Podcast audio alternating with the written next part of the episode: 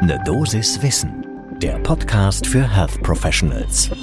Herzlich willkommen zu Ne Dosis Wissen. Wir sprechen werktags ab 6 Uhr in der Früh über die Themen, die Menschen im Gesundheitswesen tatsächlich interessieren. Heute geht's um Karl Lauterbach.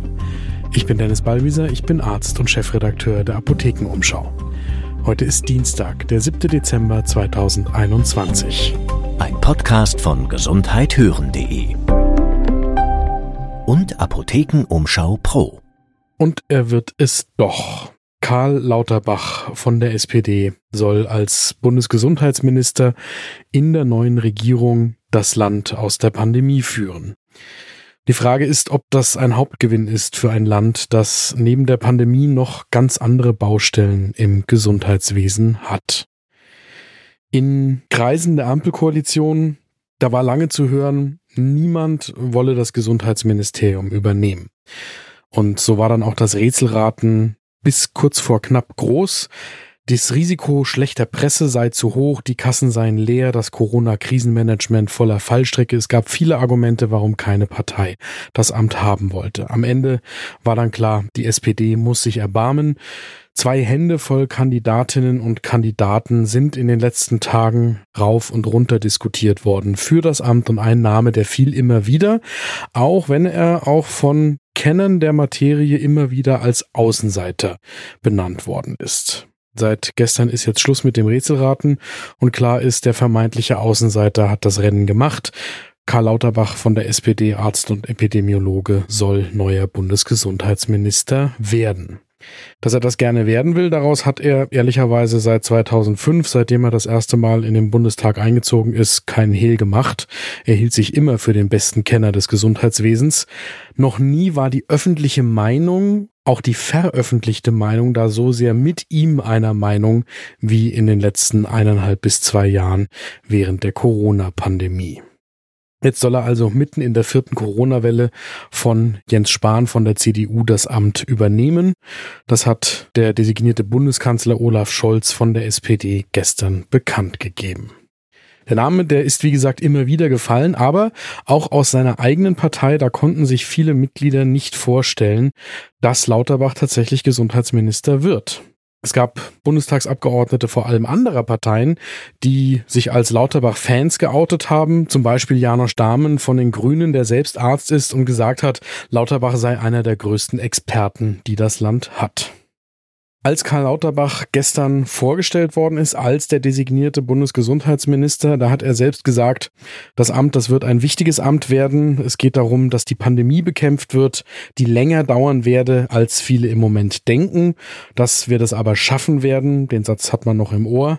Und das Impfen wird eine zentrale Rolle spielen, aber nicht nur das Impfen. Außerdem hat Lauterbach schon erste Versprechungen gemacht für das Gesundheitssystem. Es werde mit ihm keine Leistungskürzungen im Gesundheitswesen geben, ganz im Gegenteil, das System werde wieder robuster gemacht.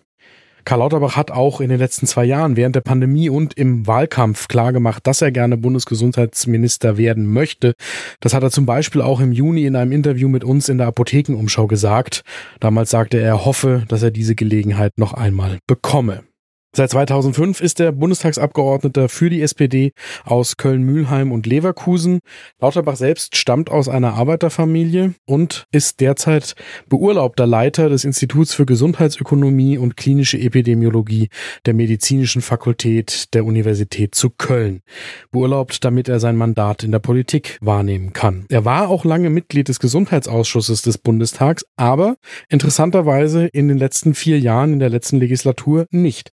Das sagt auch etwas über sein bisheriges Standing in der eigenen Fraktion zum Thema Gesundheit. Trotzdem wurde er dann während der Pandemie zu dem Erklärer aus der SPD für die Pandemie, an dem keiner vorbeigekommen ist. Kein Gesundheitspolitiker der SPD war so oft auf Sendung wie er. Er sitzt abends in den Talkshows und nachts twittert er noch die neuesten Corona-Studien. Während der Pandemie, da schienen ihm auch die Fakten und die Information der Öffentlichkeit wichtiger als Parteipolitik zu machen. Er hat aus unserer Wahrnehmung aus der Redaktion mit dem bisherigen Bundesgesundheitsminister Jens Spahn von der CDU eher eng zusammengearbeitet und hat ihn als Verbündeten in der Pandemiebekämpfung gesehen. Fachlich, da lag er häufig richtig. Er hat viele Vorhersagen sehr exakt gemacht. Andererseits wurde ihm immer wieder vorgeworfen, dass er zu viel informiert, fast schon, dass er zu schnell ist mit seinen Einschätzungen, was natürlich auch dazu geführt hat, dass er sich immer wieder korrigieren musste. Zugutehalten muss man ihm sicherlich, dass er sich wie kaum ein zweiter bemüht hat, immer in der Öffentlichkeit zu erklären, worum es eigentlich gerade geht. Was ihm aber sowohl in der Vergangenheit als auch aktuell in der Pandemie immer wieder vorgeworfen ist, ist, dass er eher wie ein Einzelkämpfer wirkt. Manche werfen ihm vor, er sei wie ein Alleinunterhalter unterwegs. Und darauf, und das hat mit Sicherheit etwas über die Chancen, die ihm zugesprochen worden sind, zu tun, darauf kommt es ja bei einem Ministeramt gerade nicht an. Man muss nicht alles selbst wissen, im Gegenteil, man muss vor allem wissen, was die anderen können, man muss delegieren können und man muss Kompromisse schließen können, man muss die richtigen politischen Schritte aus den Empfehlungen von Fachleuten, von Experten ableiten. Man darf sich nicht selbst als Experte für alles positionieren. Dazu kommt, man muss als Bundesgesundheitsminister hunderte Mitarbeiterinnen und Mitarbeiter führen und auch mitnehmen. Man muss die Interessen aller Akteure des Gesundheitswesens im Blick haben und man muss während der Pandemie auch noch Krisenmanager sein. Und wenn die Pandemie irgendwann ausgestanden ist, dann wird der Blick wieder darauf fallen, dass das Gesundheitswesen jede Menge anderer Baustellen hat. Da ist die Frage der Finanzierung, da sind die Krankenhäuser, die Pflegekassen, die Krankenkassen. In allen Bereichen muss es große Reformen geben. In allen Bereichen ist der Druck von Lobbyorganisationen gewaltig und das deutsche Gesundheitssystem ist extrem kompliziert. Fans wie Kritiker gestehen Karl Lauterbach zu, in jedem Fall, dass kaum jemand das Gesundheitssystem so gut kennt wie er. Und die nächsten vier Jahre, die werden zeigen, ob er auch das nötige Geschick mitbringt, dieses Gesundheitswesen weiterzuentwickeln. Aus der Ärzteschaft, da kamen zunächst einmal positive Bewertungen. Bundesärztekammerpräsident Klaus Reinhardt sagt, Lauterbach sei ein ausgewiesener Kenner des Gesundheitswesens. Er war von Beginn der Pandemie an eine stets mahnende Stimme, vorausschauend zu handeln und ausreichende Schutzvorkehrungen zu treffen. Und die deutschen Ärzte bieten dem neuen Bundesgesundheitsminister die offene Bereitschaft zur Zusammenarbeit an, so Bundesärztekammerpräsident Klaus Reinhardt. Susanne Jona vom Marburger Bund sagt, es freut sie, dass ein Arzt Gesundheitsminister wird. Auch sie sagt, man kenne Lauterbach schon lange, er sei ein ausgewiesener Fachmann, das habe er nicht erst in der Pandemie bewiesen und er verfüge über hohe Sachkenntnis. Gleichzeitig sagt sie auch, das Amt des Gesundheitsministers zu übernehmen, das sei sehr herausfordernd. Man wünsche ihm dabei eine glückliche Hand und das deutet schon darauf hin, wie groß die Baustellen im Gesundheitswesen sind. Der Vorsitzende des Virchow-Bundes der niedergelassenen Ärzte Dirk Heinrich sagt, die Berufung Karl Lauterbachs zum Gesundheitsminister sei die richtige Antwort auf die Herausforderungen der Corona-Pandemie. Die Wissenschaft sei der natürliche Feind des Populismus und deshalb werde die Pandemie nur faktenbasiert und mit entschlossenem Handeln besiegt, so Dirk Heinrich vom Virchow-Bund. Leicht kritische Töne schlägt Andreas Gassen, Vorstandsvorsitzender der Kassenärztlichen Bundesvereinigung, an. Er sagt, man sei nicht immer einer Meinung gewesen und man werde auch nicht immer einer Meinung sein, aber immerhin, es seien immer fachlich angetriebene Diskussionen im Ringen um die beste Lösung gewesen. Und auch der Kassenärzte-Vorstandsvorsitzende bietet die Mitarbeit der Ärzte für den neuen Bundesgesundheitsminister zum Wohle der Patientinnen und Patienten an. Selbst aus der Politik kommen überwiegend positive Stimmen. Jens Spahn gratuliert seinem designierten Nachfolger.